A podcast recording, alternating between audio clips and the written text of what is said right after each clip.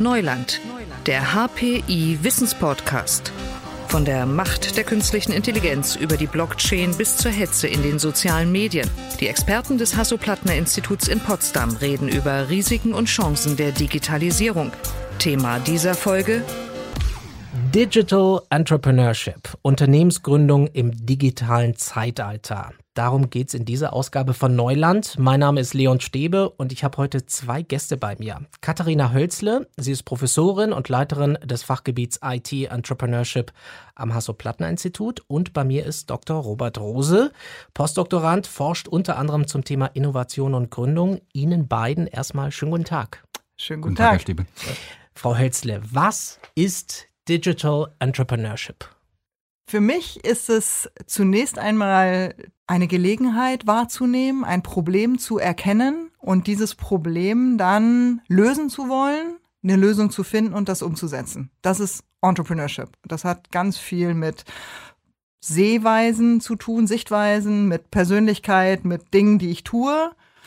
Und es hat aber dann auch was mit Instrumenten und Prozessen zu tun. Darüber werden wir sicherlich auch noch sprechen. So, und Digital Entrepreneurship ist dann die große Frage, was davon ist jetzt eigentlich digital? Und letztendlich ist es dasselbe, ja, Gelegenheiten wahrnehmen, erkennen, Lösungen finden, Dinge umsetzen und das Ganze aber äh, unter Zuhilfenahme digitaler Technologien. Was ist beim Digital Entrepreneurship anders, Herr Rose, als beim analogen Entrepreneurship? Ich würde da gerne mit einstimmen. Ich denke auch, es ist eine Spezifizierung. Also es ist nicht notwendigerweise etwas anders, aber wie unsere Wertschöpfung ist eben durch digitale Technologie geprägt. Und es geht einher mit interner Kommunikation, wie wir unsere Produkte anbieten, mit der Netzwerkbildung, generell das äh, Ökosystem, in dem wir agieren als sogenanntes digitales Startup dann. Ich glaube, man ist gut daran gelegen, sich nicht Allgemeinplätzen hinzugeben und dann auch genau zu schauen, was ist, muss denn etwas anders sein? Mhm. Oder können wir nicht auch bewährte ähm, Sichtweisen zum Entrepreneurship anwenden?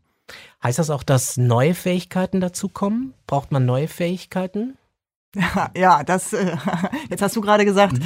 äh, es, es muss nicht alles neu gedacht werden. Ich denke schon, weil natürlich letztendlich nochmal eine zusätzliche Dimension dazu kommt, denn ein Entrepreneur, ein Unternehmer ist auch jemand, der einen Hundeausführservice macht. Ne? Mhm. Wenn wir mal sagen, der hat ne, so. Dafür brauche ich sicherlich auch ein paar Fähigkeiten. Wenn ich jetzt von Digital Entrepreneurship spreche, und Robert Rose sagte das gerade, dann kommen diese digitalen Technologien dazu. Und da muss ich natürlich schon verstehen, was die machen und was ist jetzt eigentlich eine digitale Wertschöpfung und wie arbeite ich mit denen, wie arbeite ich mit Software, wie arbeite ich mit digitalen Prozessen. Also insofern, es kommen schon auch neue Fähigkeiten dazu. Gibt es überhaupt analoges Entrepreneurship heute noch, Herr Rose?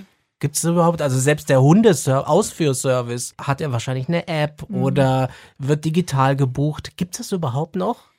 Auch der Hundeausführservice, denke ich, ordnet sich ein und zwischen einem Kontinuum, zwischen dem, was wir jetzt gerade analoges Entrepreneurship nennen oder vielleicht auch traditionell und dem sogenannten Digital Entrepreneurship.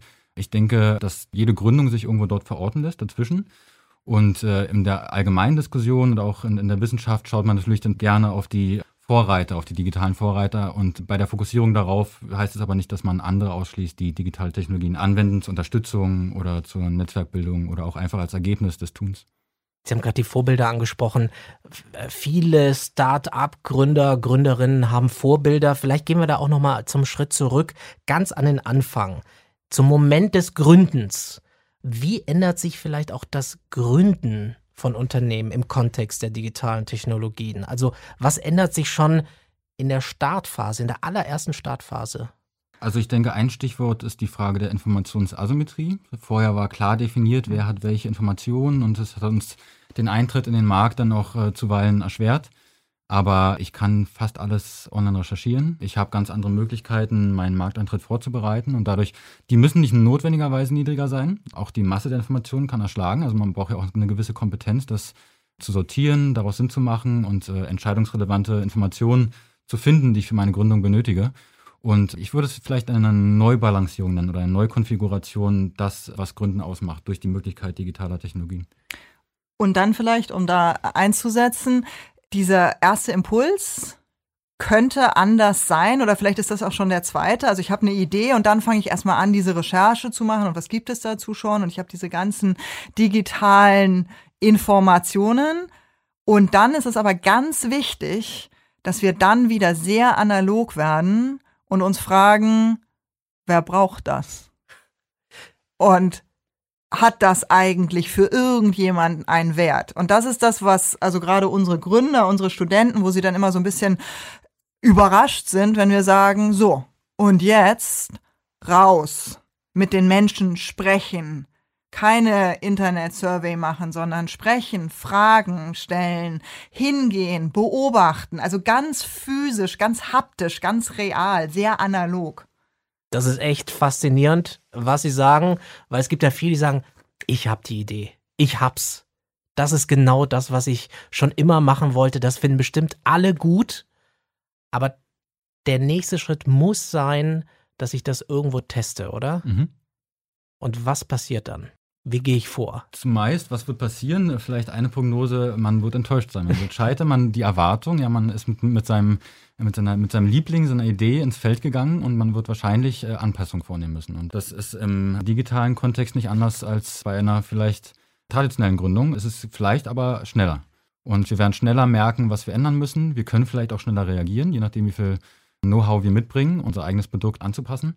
Es ist eventuell mit weniger Kosten verbunden, wenn wir es geschafft haben, ein Team äh, zu finden, bei dem auch IT-Kompetenz vorhanden ist. Aber die Situation, dass man etwas traurig am Tisch sitzt und sich denkt, eigentlich so ganz hatte ich mir das nicht gedacht, die wird es auf jeden Fall geben. Das denke ich auch. Und es ist natürlich dann wiederum charmant, wenn wir jetzt, wenn unsere Idee einen Kern hat, der vielleicht digital ist der ist am Anfang sogar schwerer zu befragen und zu testen. Ne? Wenn wir jetzt zum Beispiel von einer App reden, dann ist das sehr viel schwieriger, das jemandem klarzumachen, was eigentlich meine tolle Idee ist, wenn ich nicht direkt tatsächlich einen Click-Prototype baue. Das, das geht natürlich dann ganz gut. Ja? Und das ist natürlich dann sozusagen in der zweiten Phase, ist es dann einfacher zu sagen, naja, dann mache ich sogenannte A-B-Tests. Ich habe also die eine Website ne, und gucke mir an, wie reagieren die da drauf. Also N26 ist da so ein ganz beliebtes Beispiel, die das sehr schön ausgetestet haben. Genau, die mhm. Banking-App, die Online-Bank, ja, die dann eben geguckt hat, worauf fahren die Leute mehr ab. Das ist natürlich einfacher als jetzt einen Daimler, der sich irgendwie einen Autoprototyp bauen muss oder irgendwie eine Fahrgelegenheit, um überhaupt erstmal festzustellen, wie funktioniert so ein Prototyp. Also da sieht man schon, da fängt es dann, ne, wenn wir also jetzt über die, in diesen Prozess einsteigen, haben wir dann Unterschiede. Ne? Mal ist es einfacher in der digitalen Lösung und mal ist es einfacher, wenn ich eine ein echtes, ich nenne es jetzt mal so, ja, echtes Produkt habe. Und es gibt ja auch nicht die perfekte Formel, wie man vorgeht wahrscheinlich oder wie man die Sachen Schritt für Schritt erledigt. Trotzdem muss es doch irgendwie Ideen geben, die mir helfen, dass ich Schritt für Schritt tatsächlich ein erfolgreiches Geschäftsmodell entwickeln kann mit meiner Idee. Was ist dann also der nächste Schritt?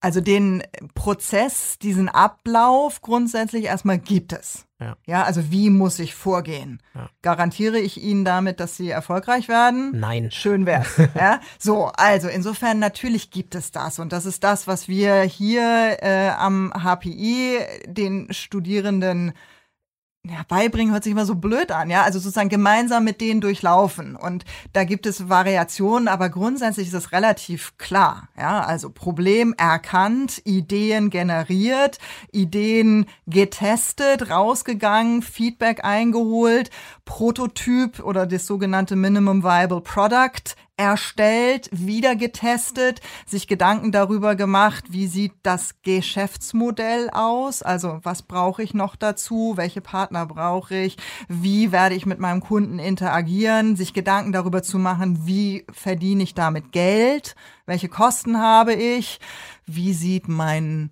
Marketingkonzept aus. Also das ist schon relativ, das kann man gut vorgeben, aber für mich ist es immer so ein Rahmen, den, den wir dann vorgeben in, in unseren Veranstaltungen und sagen, so, das ist der Rahmen und jetzt fangt ihr gemeinsam mit uns an, das auszumalen. Wie flexibel, wie variabel ist das? Also der Pfad ist ja klar, den Sie beschrieben haben. Wie viele Abzweigungen gibt es dann? die man nehmen kann? Von dem, was man sich nachschlagen kann, sind definitiv Abweichungen und Iterationen möglich. Aber ich, die Frage ist vielleicht auch spannend, wie geht der Einzelne damit um, mit diesen äh, mhm. Frameworks und den sogenannten Best Practices, äh, die ihm, äh, ihr oder ihm an die Hand gegeben werden? Wie kann ich mit Unsicherheit umgehen? Das ist ja auch der Begriff der Unsicherheit hat auch eine neue Bedeutung bekommen äh, im digitalen Kontext. Ist immer ein bisschen schwierig, einfach vor jedes Substantiv ein digital zu setzen. Ähm, Digitale ist, Unsicherheit. Hm, ja, genau. Ist es äh, eigentlich risikoreicher in der digitalen Welt, sich selbstständig zu machen, zu gründen? Oder war es eigentlich in der analogen Welt viel schwieriger? Weil das, was Sie vorhin gesagt haben, ist, es gab weniger Informationen. Jetzt hat jeder, jede alle Informationen und kann prinzipiell durchstarten. Die Betriebswirte würden jetzt wahrscheinlich anfangen, regulär über Kapitalbindung äh, zu argumentieren. Ich glaube, das ist vielleicht ein bisschen, vielleicht ein bisschen zu kurz, oder? Was bedeutet Risiko auch für mich? Vielleicht, wenn ich einfacher gründen kann und nicht eine hohe Investition vor mir habe, habe ich vielleicht ganz andere Abwägungen, die ich treffe, ob sich äh, eine Gründung es lohnt oder nicht. Und das ist dann vielleicht auch für den größeren Kontext auch spannend, äh, wie man äh, Gründung motivieren kann von meinetwegen staatlicher Seite aus. Ne? Ja, und, und da denke ich, also ich, ich, ich bewege das gerade in meinem Kopf, das ist echt schwer zu sagen, weil man natürlich auf der einen Seite sagen könnte, wenn ich jetzt heute nur noch einen Laptop brauche, ein bisschen Server Space, das ist schnell gemacht. Ja, meine Studierenden setzen sich in ihr WG-Zimmer, in ihr Studentenwohnheimzimmer und programmieren eine App. Das ist relativ einfach, relativ wenig Risiko, sie probieren es aus. So, auf der anderen Seite, wir hatten gerade den äh, Ausgehservice oder den Einkaufsservice, das ist auch relativ risikolos. Ja, ich meine, das Risiko haben wir immer, wenn es um das Thema Hightech-Gründung geht. Ja, dass wir, und das ist das, was Robert gerade sagte, wenn wir anfangen, viel Kapital zu brauchen, weil wir wirklich Technologien entwickeln wollen. Und da kommen wir bei den digitalen Technologien, wenn wir jetzt anfangen wollen, die nächste Siri zu entwickeln oder das nächste Machine Learning Programm, was uns entsprechend bei beispielsweise jetzt dem Thema Digital Health unterstützt, da sprechen wir locker über sechs, siebenstellige Zahlen. Und da ist das Risiko dann natürlich wiederum, höher. Ich denke, das, was du gesagt hast, also es ist dann wieder diese, was ist es? Ist es mein individuelles Risiko? Habe ich Angst vor dem Scheitern, vor dem, was die Leute sagen, von dem, was mhm. meine Eltern sagen, mein Umfeld? Ist es das finanzielle Risiko, was ich als Gründer so oder so habe? Ja, investiere ich Omas Sparstrumpf, die 50.000 oder 5.000, wie auch immer, die sie mir zugesteckt hat? Das bleibt ziemlich gleich. Und es gibt das Risiko, dass ich nicht weiß, was in zwei, drei, fünf Jahren ist, weil sich die Welt etwas schneller bewegt inzwischen, oder? Oh ja, das ist natürlich ein ganz, ganz großes Thema. Und es hat eben leider dazu geführt, dass wir alle nicht risikobewusster geworden sind, sondern sehr viel risikoaverser. Mhm. Weil wir so ein bisschen wie die Maus vor der Schlange sitzen und denken, um Gottes Willen, ich weiß nicht, wo es hingeht, also mache ich lieber nichts. Und das ist eigentlich das, das hat für mich jetzt gar nicht so viel mit es hat natürlich schon auch was mit Digitalisierung zu tun. Sie sagten es ja gerade, die digitale Welt, es dreht sich alles schneller. Robert sagte es, die Vielzahl der Informationen, die wir haben. Also insofern hat es vielleicht schon noch zugenommen, aber es hat eben leider in die entgegengesetzte Richtung geführt. Was ist wichtiger in dem Prozess, wenn wir gerade über Wagnis, Unsicherheit, Risiko reden? Ist es Beratung, Coaching oder ist es Geld? Ich denke, es ist äh, zu wissen, wann brauche ich was davon. Aha. Es kann äh, auch aus schmerzlicher Erfahrung auch Momente der Überberatung geben. Also es muss nicht immer äh, gut sein. Ja, vielleicht ist es auch manchmal hilfreich, sich das selber zu erschließen, auch wenn es äh, schmerzhaft sein mag. Geld ist immer gut. Ich will überhaupt schnell Fragen stellen und mein Produkt abklopfen, aber bis dahin zu kommen, da muss, auch, muss man auch erstmal finanziert sein. Möchte man finanziert sein? Klar, deswegen Förderung wichtig. Und das ganze Instrumentarium, was mir zur Verfügung steht heutzutage mittlerweile als Gründer, sollte man kennen und dann halt wirklich ja bewusst entscheiden und überlegt entscheiden, wann brauche ich davon was. Ich würde noch einen Schritt vorher anfangen. Ich würde bevor ich berate und coache, muss ich ja erstmal einen Impuls setzen. Muss ich erstmal, wir nennen das sensibilisieren, diesen, diesen Gründungsgedanken, diese Idee überhaupt erstmal setzen. So, das heißt, damit fange ich an. Da versuche ich die Leute dafür zu begeistern, ihnen das Gefühl zu geben, das ist etwas, was ich machen möchte. So. Und dann brauche ich natürlich finanzielle Ressourcen. Und im Kontext der digitalen Technologien brauche ich im Zweifel sogar ein bisschen mehr Ressourcen, weil ich schnell skalieren muss. Ich muss schnell hochfahren, denn sonst kommt schnell jemand, der sagt, die Idee mache ich anders, mache ich besser. Wir haben diverse Beispiele, wo dann sogenannte Copycats reingehen und sagen so, und jetzt habe ich da die Millionen im Hintergrund und mache das. Also das heißt, da brauche ich schon die finanziellen Ressourcen. Und dann brauche ich natürlich permanent entlang des Weges immer wieder dieses Thema Beratung, Coaching. Ich brauche Feedback. Aber Robert sagt es gerade schon, man kann auch zu viel Beratung bekommen. Und wir haben auch Gründer, die dann auf jede Woche zwei Pitch-Events rumlaufen. Das ist dann sicherlich auch nicht zielführend. Wie kann man das begleiten? Wie kann man das unterstützen? Was braucht es? Braucht man in Deutschland mehr vielleicht Netzwerke, die solche Gründerinnen und Gründer unterstützen? Also was wir in Deutschland ganz klar benötigen, weil wir davon viel zu wenig haben, sind Vorbilder.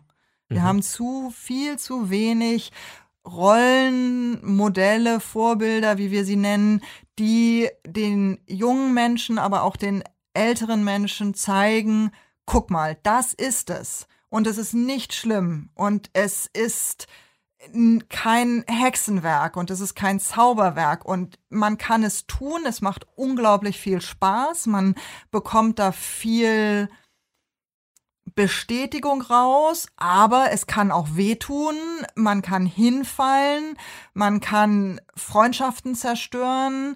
Das gehört alles dazu, aber diese Lust und dieser Spaß an der Selbstverantwortung, das ist für mich dieses unternehmerische Handeln, unternehmerisches Denken.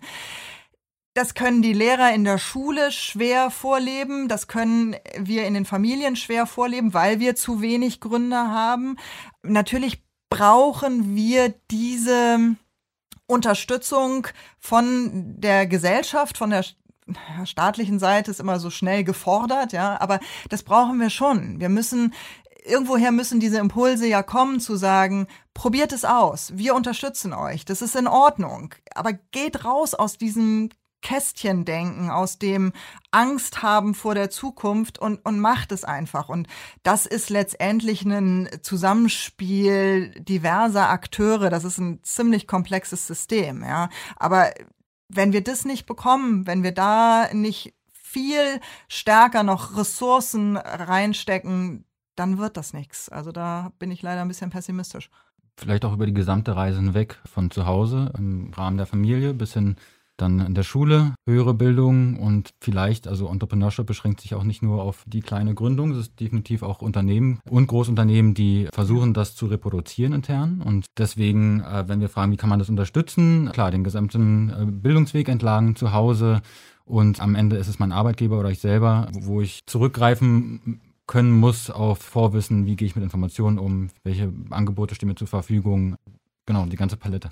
Das ist ja ganz interessant. Es gibt ja im analogen Fernsehen ja Formate, hm, die das ja etwas, sagen wir mal, befeuern. Ja, also da gibt es das Bild, Gründer, Gründerinnen bewerben sich um Investments. Macht das Gründen populär oder ist das vielleicht auch ein falsches Abziehbild?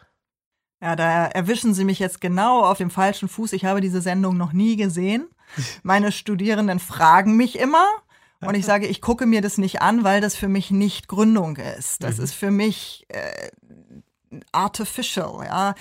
Äh, ich glaube, was es schon geholfen hat, ist, dass es grundsätzlich bei einer breiteren Öffentlichkeit dieses, aha, man hat eine Idee und man entwickelt da was raus und dann kriegt man da vielleicht Geld dafür, aber das ist für mich nicht das Bild der Gründung und des Gründers, was ich vertrete. Ich habe es ja gerade schon gesagt, es geht mir um Verantwortung. Es geht mir darum, wirklich Werte zu schaffen. Und das, was ich höre, was dort gepitcht wird, was dann in die Supermarktregale kommt, äh, was ich dann irgendwie von meiner Mutter geschenkt bekomme, weil es doch so toll in der Höhle der Löwen war und jetzt statt 50 Euro nur noch 10 Euro kostet, da läuft es mir kalt den Rücken runter. Das ist es nicht. Also braucht es Unterstützung. Äh, Sie, Herr Rose, hatten es gesagt, es braucht auch breite Unterstützung, gesellschaftliche Unterstützung.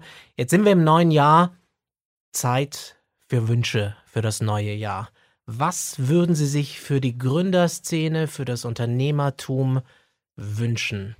Die Nachrichtmeldung kam jetzt, dass das Ministerium von Peter Altmaier an einen größeren Topf denkt. Vielleicht, wenn ein Wunsch da wäre, wäre das eben vielleicht auch auf EU-Ebene zu fassen und hier gleiche Bedingungen, gleiche Antragsbedingungen, gleiche Unterstützung über die EU-Grenzen hinweg auch anzubieten. Das wäre, glaube ich, ein, ja, eine faire, attraktive Geschichte für Gründer und ja, vielleicht gewisserweise auch ein bisschen identitätsstiftend, wenn man mhm. daran denkt. Ja, kann ich voll und ganz unterschreiben. Also da sind wir zwar wieder bei dem Thema Geld, aber das brauchen wir. Also wenn wir über digitale Gründung nachdenken, über die neuen Technologien, brauchen wir die Milliarden. Wir brauchen sie wirklich, denn wir haben es selber erlebt und sind Gründerteams in die USA abgewandert, weil sie das Geld hier nicht bekommen haben. Also den Wunsch unterschreibe ich voll und ganz. Und dann käme natürlich noch unsere zweite Seite dazu. Gründergeist. In den Kindergarten müssen wir ihn nicht tragen. Kindergartenkinder sind total innovativ, aber in die Schulen, in die Universitäten, in die Lehrerausbildung, aber genauso in die Unternehmen. Eine Risikokultur zum Es ist in Ordnung, etwas auszuprobieren und zu scheitern. Und da kann jeder von uns bei sich selber anfangen. Das ist der Wunschzettel von Katharina Hölzle, Professorin und Leiterin des Fachgebiets IT Entrepreneurship am Hasso-Plattner-Institut und das war Postdoktorand Dr. Robert Rose zum Thema Digital Entrepreneurship. Ich danke Ihnen sehr für das Gespräch. Herzlichen Dank. Vielen Dank. Und Neuland gibt es übrigens ab sofort einmal pro Monat kompakt das Neueste aus dem Hasso-Plattner-Institut. Beim nächsten Mal geht es um die Frage, welche mathematischen Strukturen finden sich eigentlich im Internet. Dann hören wir uns wieder. Mein Name ist Leon Stäbe und ich sage Tschüss, ciao und bis zum nächsten Mal. Digitales Wissen verständlich auf den Punkt gibt es bei Neuland, dem Wissenspodcast des Hasso-Plattner-Instituts.